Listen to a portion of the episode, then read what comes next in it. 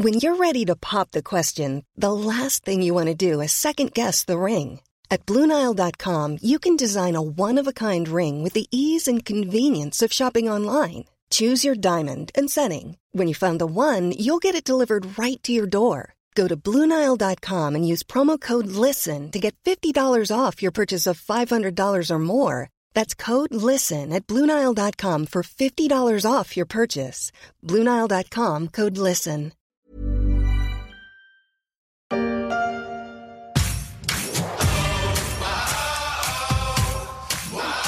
Bonsoir à tous et bienvenue pour euh, le tirage Loto. Le jackpot de ce soir, regardez. Chaque année, c'est comme si Harvard gagnait au loto, et certaines années, cela ressemble même à l'euro million.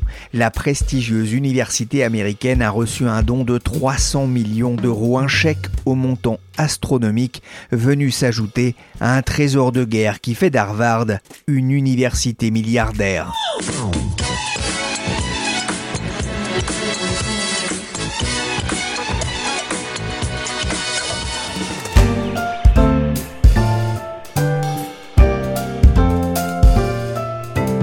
Suis Pierrick Fay, vous écoutez La Story, le podcast d'actualité des échos, un programme à retrouver sur Apple Podcast, Google Podcast, Spotify, Castbox et sur toutes les applications de téléchargement et de streaming. Abonnez-vous pour ne manquer aucun épisode.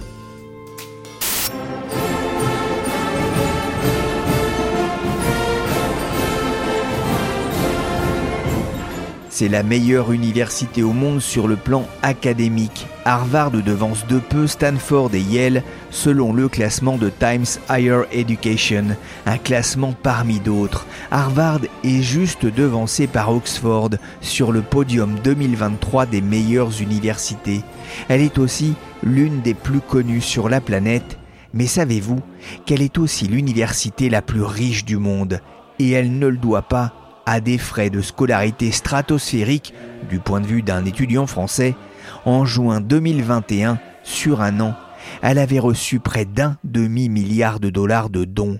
Les anciens élèves de l'école ont dû étudier sur place le concept de don contre don popularisé par Marcel Mauss. Donner, ce n'est pas d'abord donner quelque chose, c'est se donner dans ce que l'on donne.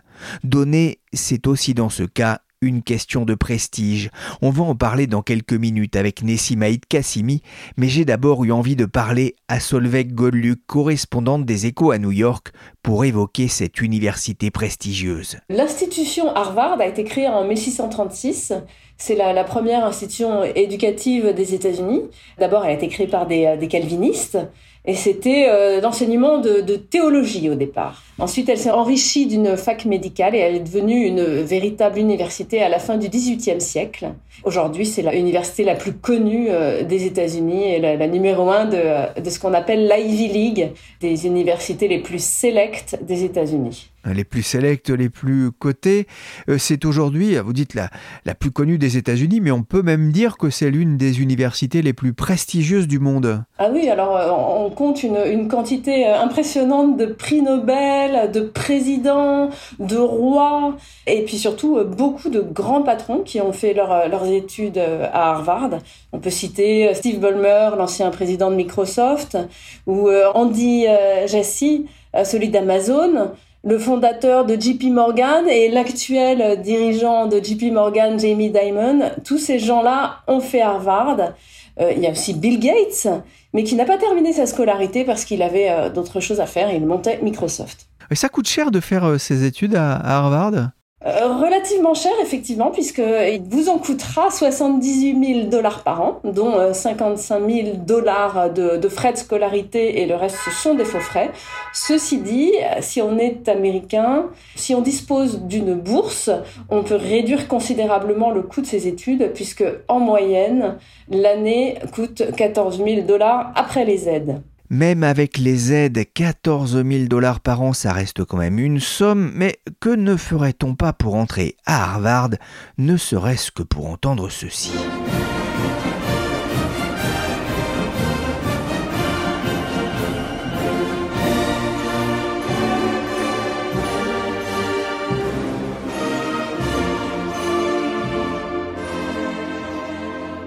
L'orchestre de l'université d'Harvard Harvard.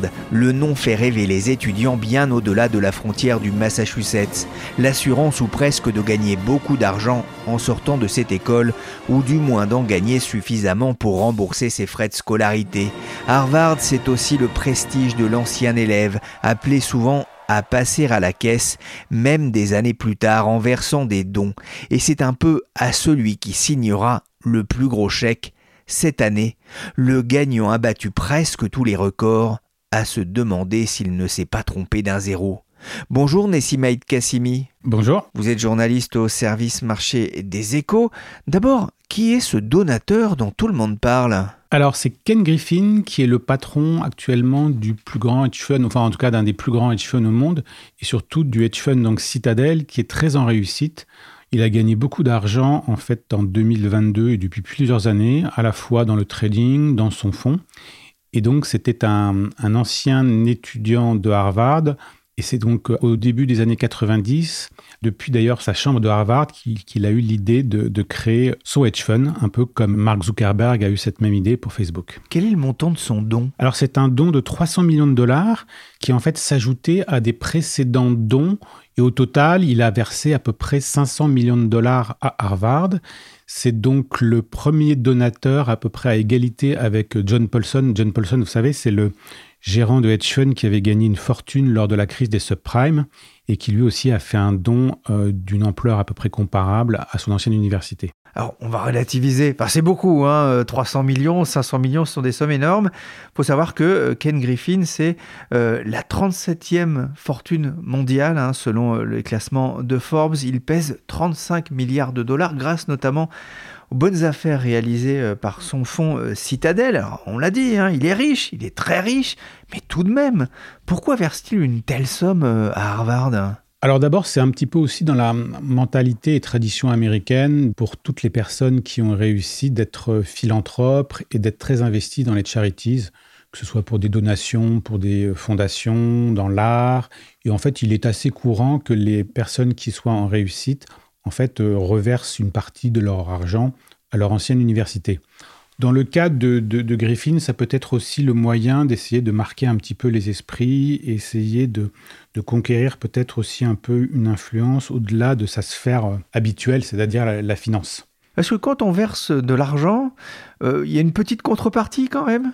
Bah, il, est de notoriété publique et de, tradition que quand les sommes sont tellement importantes, la faculté, en l'occurrence c'était la faculté des, arts et des sciences, que ce soit pour euh, John Paulson ou pour Ken Griffin, est rebaptisée du nom du donateur. Je pense aussi que c'est un, moyen financier de montrer qu'il n'est pas seulement obsédé par l'argent et qu'il est aussi investi plus socialement dans l'éducation, dans la recherche et que ce sont en fait des valeurs hum, finalement universelles et qu'il veut aussi promouvoir. Alors Nessim, il n'est pas le seul. Hein. D'autres géants de la finance et de l'entreprise n'ont pas hésité à, casser leur tirelire en, en, faveur de leur ancienne université? Oui, vous avez le fondateur de Nike, par exemple. Et puis après, vous avez beaucoup d'anciens de la Silicon Valley qui sont intéressés justement ou qui euh, manifestent leur désir d'aider les universités. À un moment, on pensait que Elon Musk allait lancer sa propre université au Texas. Il y a renoncé, mais on peut penser que quelqu'un comme Elon Musk voudra à terme euh, créer soit une université à son nom, soit être beaucoup plus investi dans ce type de formation et de recherche. On peut passer, penser par exemple à, l'intelligence artificielle et à toutes ces nouvelles technologies très en vogue. Nessim, 300 millions de plus dans la cassette d'Harvard, euh, l'université dispose aujourd'hui d'un trésor de guerre à faire pâlir presque n'importe quel État? État, oui, pour les petits États et surtout pour les universités. Quand on voit le manque de moyens des, universités, euh, notamment en Europe ou en France, Harvard dispose d'une cagnotte d'à peu près 50 milliards de dollars. Et donc chaque année, elle gère euh, cet argent au travers d'une société financière spécialisée qui dépend de l'université. Et une partie de l'argent qui est donc gagné sur les marchés est réinvesti et reversé au budget de Harvard. Donc ça fait à peu près un tiers du budget justement, est liée à cette gestion financière. Alors une autre partie est liée à des dons, comme ceux qu'on vient de voir. évidemment, il y a les frais de scolarité qui, comme vous le savez, sont très très importants pour toutes les universités de la côte Est, la fameuse Ivy League. Et d'ailleurs, euh, malgré cela, en fait, on veut dire que les coûts de ces universités sont très importants parce que pour des questions de prestige, elles doivent attirer les meilleurs professeurs qui sont payés d'ailleurs à, des sommes qui sont complètement phénoménales par rapport au niveau en Europe. ils ne sont pas payés par l'État, hein, contrairement à ce qui se passe souvent en Europe. Hein. Oui, voilà. Donc c'est l'université qui les rémunère. Donc pour justement débaucher les meilleurs spécialistes, on a eu des, Français en économie, on a eu un petit peu... Le MIT aussi est très bon comme ça pour capter les meilleurs professeurs du monde entier, que ce soit Asie, Chine ou euh, Amérique latine. Ils les payent des, des sommes très importantes. J'ai pas fait d'études à Harvard. Mon vocabulaire est barbare. Dans les dîners, je peux pas jouer l'intello. Y a que sur une un truc que je bavarde. J'ai pas fait Harvard, single de Barack Adama, alors moi non plus. Harvard qui ne vit pas que des dons, mais Nessim, comment l'université gère-t-elle cet argent? Alors historiquement, Harvard a toujours eu une politique de gestion assez risquée comme pas mal de facultés des États-Unis. En fait, elle estime qu'elle doit vraiment générer du rendement. Elle investit beaucoup sur des, par exemple dans des fonds spéculatifs. Elle investit dans, dans l'immobilier, elle investit aussi un peu dans des actifs entre guillemets atypiques. On pense par exemple à des euh, exploitations forestières euh, en Amérique latine ou dans ce type de projet. Donc elle a à la fois des équipes qui sélectionnent les meilleurs gérants, que ce soit en capital investissement, vous savez, c'est le société non cotée, dans l'immobilier, et qui à la fois gèrent en interne, c'est-à-dire pour le compte de l'université, bah, des, fonds investis, de l'argent investi à Wall Street, donc par exemple Harvard était investi par exemple sur les grandes valeurs, le, groupe de, Mark Zuckerberg. Euh, et, la technologie notamment. C'est-à-dire qu'on va aussi regarder euh, ses performances, on va, on va les comparer finalement à ce que font les meilleurs gérants de, Wall Street? Oui, et surtout, c'est un sujet d'âpre compétition entre universités. Vous savez, les 5-6 grandes universités américaines ont elles aussi des fonds d'investissement comme ça pour le compte de leur propre université. Il y a bien évidemment une rivalité, parce qu'il y a déjà une rivalité entre elles naturelle pour attirer les meilleurs élèves, pour attirer les meilleurs professeurs. Et quelque part, le fonds d'investissement se dit que je dois être quelque part le meilleur et bien meilleur que ceux de la côte Est. Et notamment, il y a une rivalité historique avec Yale, qui a été en fait une université qui, elle aussi, très, très tôt, a investi et a lancé un petit peu ce modèle d'investissement où une très grande part est investie sur des actifs risqués. Donc, quelque part, ces universités se disent nous sommes quelque part l'élite de la nation, donc nous, devons quelque part avoir des, performances presque élitistes et excellentes. et vous racontiez dans un papier, un Harvard a battu Wall Street l'an dernier. Alors bon, euh, une performance quand même en baisse de 1,8% hein, sur un an dans un marché qui ne se portait pas très bien puisque les actions américaines ont cédé de 12%, donc c'est plutôt pas mal. Euh, et sur le long terme, l'université, ces gérants ont un rendement de 11%, ce qui est quand même euh, supérieur euh, aux actions américaines, supérieur à, l'inflation aussi, c'est important. Vous disiez, il y a une culture du risque, mais ce fonds universitaire de, long terme, est-ce qu'il n'est pas en train de se transformer en, en fonds spéculatif, en hedge fund? Alors c'est la critique qui lui avait été adressée au moment de la crise de 2007-2008, parce qu'après un très bon départ, bien évidemment, le fonds a été rattrapé comme beaucoup de gérants par la crise financière et avait subi donc cette année-là, en, 2008, les plus lourdes pertes de son histoire. Donc quelque part, l'université s'était inquiétée, est-ce qu'il est nature que nous prenions tellement de risques avec notre argent? Donc on va dire après une période un petit peu d'accalmie, finalement les gènes de la prise de risque ont repris un petit peu le dessus et Harvard continue quand même à avoir une politique d'investissement peut-être pas aussi risquée, mais qui quand même est là pour essayer de trouver des opportunités sur les marchés. Et on peut dire que euh, ces grands fonds d'université ne, seront jamais, vous savez, des, grands fonds indiciels qui se contentent d'investir de manière passive sur tous les marchés. Quelque part, ils ont, des équipes, ils estiment que même en interne, ils peuvent avoir des conseils qui peuvent venir de leurs étudiants, de leurs professeurs, et qu'ils doivent un petit peu mobiliser toute cette valeur ajoutée, toute cette matière grise pour essayer d'être le plus performant possible. Y compris pour miser sur des entreprises qui ont été créées par des étudiants ou d'anciens étudiants. Bien sûr, bien sûr, parce que c'est un réseau d'informations, un réseau de contacts. Et en fait, ils estiment que grâce à ça, ils peuvent capter, euh, par exemple, avant les autres, euh, l'idée qu'un fonds intéressant vient de se lancer. Et puis, vous savez, pour tous les, les gérants qui se lancent, avoir Harvard comme client est quelque chose de très vendeur. C'est un client prestigieux. Donc quand vous avez des fonds qui sont extrêmement demandés, ça peut arriver, vous savez, les, hedge funds et tous les fonds spéculatifs, quand ils ont beaucoup de succès, ils peuvent lever de l'argent sur un temps très court et très vite être fermés aux investisseurs pendant très longtemps.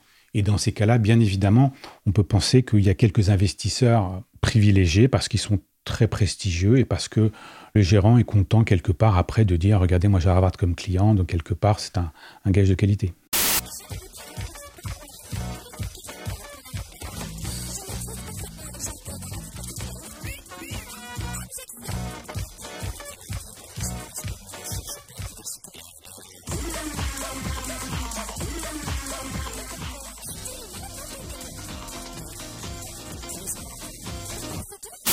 Revanche d'une blonde en 2001 avec Reese Witherspoon en jeune étudiante californienne larguée par son petit copain et qui, pour le reconquérir, parvient à s'inscrire à Harvard en droit après avoir réussi le concours. Un beau succès au box-office Harvard, ça fait vendre également. Solveig, je reviens vers vous.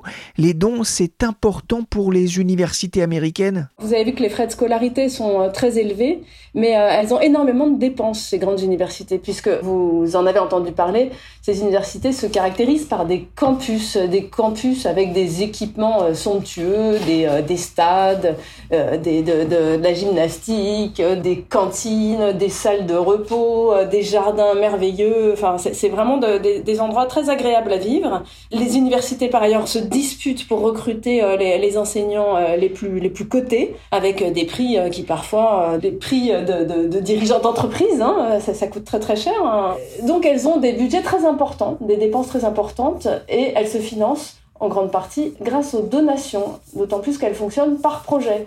Quand on se balade dans le, dans le campus d'une université américaine, on voit un petit peu comme des, euh, vous savez, comme des ex-voto, euh, des plaques euh, partout sur les murs qui remercient un tel et un tel pour, pour la donation qu'il a effectuée en telle année. Et bon, moi j'ai visité l'université d'Austin et c'était des plaques à longueur de, de couloir partout. C'était vraiment incroyable. C'était recouvert de donations.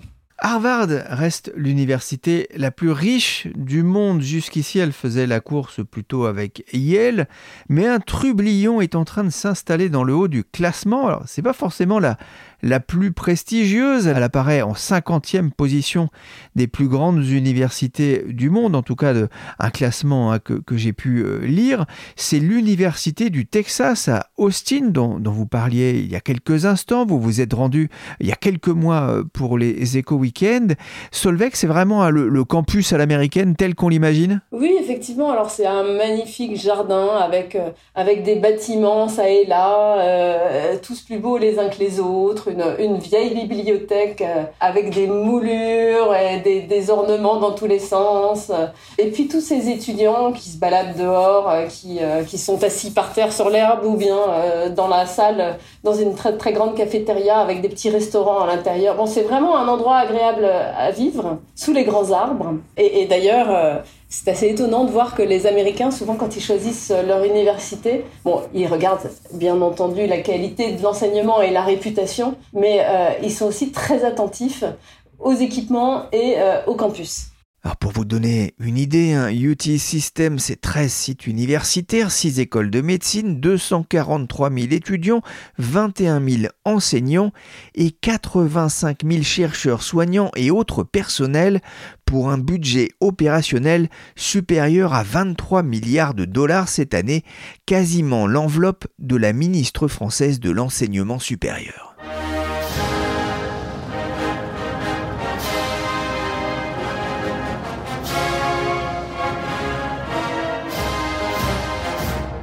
The Eyes of Texas, hymne de l'université d'Austin, une fight song comme on l'appelle, chantée notamment lors des compétitions euh, sportives, mais aussi en début d'année ou même pendant les mariages et les enterrements. J'ai lu ça, une tradition qui remonte à 1903. Lorsque vous vous êtes rendu euh, sur place, Solveig, le président de UT System, recevait le président de l'Estonie qui a évoqué alors devant lui, c'est assez drôle, la gratuité des études universitaires chez lui. Quelle a été euh, la, réaction du, président du UT System? Bah, une petite blague un petit peu gênée. Euh, oh, ne parlez pas de ça, vous allez donner de mauvaises idées à nos étudiants. Parce que bon, les étudiants de l'université d'Austin doivent quand même payer, même s'il s'agit d'une université publique, euh, eux, ils ont eux aussi des frais d'inscription qui s'élèvent à environ 11 000 dollars par an on est sur des, niveaux de, frais de scolarité qui sont bien inférieurs à ce qu'on peut voir dans les Ivy League et notamment euh, à Harvard. Harvard, on, le disait avec Nessim, 53 milliards de dollars de réserves dans, la fondation hein, qui est alimentée par ces dons, quand l'Université du Texas gère quand même 43 milliards de dollars. D'où vient cette manne alors, c'est une histoire assez, euh, assez étonnante. L'Université du Texas, quand elle a été créée au début du 19e siècle, a reçu par euh, dotation des terres. Alors des terres qui étaient un petit peu désolées, parce qu'il faut bien voir, le Texas, c'est aride. Voilà, on pouvait pas faire grand chose là-dessus. On se dit bon ben on mettra des bêtes hein, euh, à, à, paître et, ça, rapportera quelques revenus à l'université qui pourra ainsi se financer, se développer de manière relativement autonome. Et puis, euh, bah, peu après, on a découvert que ces terres étaient riches puisqu'il y avait du pétrole.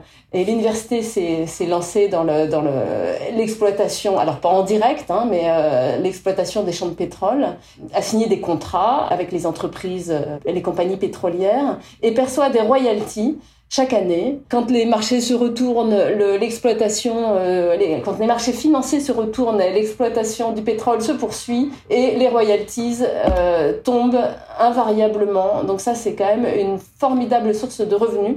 Surtout depuis que les, progrès en matière d'exploration euh, pétrolière et d'exploitation, les progrès technologiques ont permis d'accroître considérablement les rendements et donc les rendements également pour l'université. Ouais, ça c'est rigolo parce qu'on a l'impression que finalement l'université s'est un peu comportée comme l'Arabie saoudite ou comme des États euh, pétroliers en, en, cherchant à maximiser au maximum cette, cette production euh, de pétrole.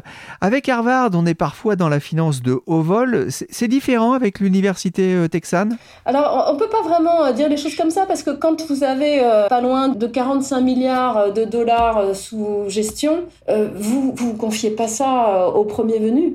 Euh, donc euh, à Austin, dans le Texas, ils ont eux aussi euh, des financiers de très haute qualité et ils, ils dealent, puisqu'ils placent leur argent, hein, et ils le mettent pas, ils le laissent pas dormir dans leur caisse. Mais il y a une culture du risque à Harvard. Est-ce qu'il y a aussi cette culture du risque dans cette université? Ah non, alors c'est un choix différent, puisque Harvard, c'est le hedge fund. Eux, ils ont choisi des placements beaucoup plus sages, beaucoup, beaucoup plus pères de famille. Donc ils ont une partie euh, d'investissement alternatif dans leur placement, mais la plupart des fonds euh, sont, sont, placés euh, en actions, en obligations et à la marge, un petit peu de, un peu de hedge fund, un peu de private equity et des produits de ce genre-là. Le pétrole a fait la richesse de cette université, mais même au Texas, ça commence à, valoir à l'institution quelques critiques. Euh, alors, peut-être qu'il faut que je revienne un petit peu sur le contexte. Euh, l'université d'Austin, c'est euh, les, Texans appellent ça appelle Austin euh, la myrtille bleue, euh, couleur des démocrates, au milieu de la soupe de tomates rouge, couleur des, républicains. Comme de nombreuses universités, c'est un, bastion progressiste. Et parmi ces progressistes, ben, il y a beaucoup de gens qui sont, que les Américains aiment appeler woke, mais qui sont, qui sont ouverts à des idées de progrès social, économique, environnemental et euh, notamment qui considèrent que bah, les profits euh, du pétrole euh, ne sont pas des profits avec lesquels on devrait, on devrait financer une université, un lieu de savoir, un lieu d'avenir. Donc il y a effectivement une contestation politique.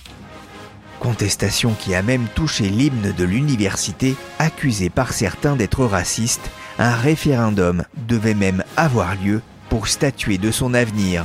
Merci Solveig Godluc, correspondante des échos à New York. On peut retrouver votre enquête à Austin sur le site des échos.fr pour en savoir plus notamment sur cette tendance de fond du wokisme à l'Université du Texas. Merci aussi à Nessimaït Kassimi du service marché des échos. Cet épisode de la story a été réalisé par Nicolas Jean et Willy Gann, chargé de production et d'édition Michel Varnet.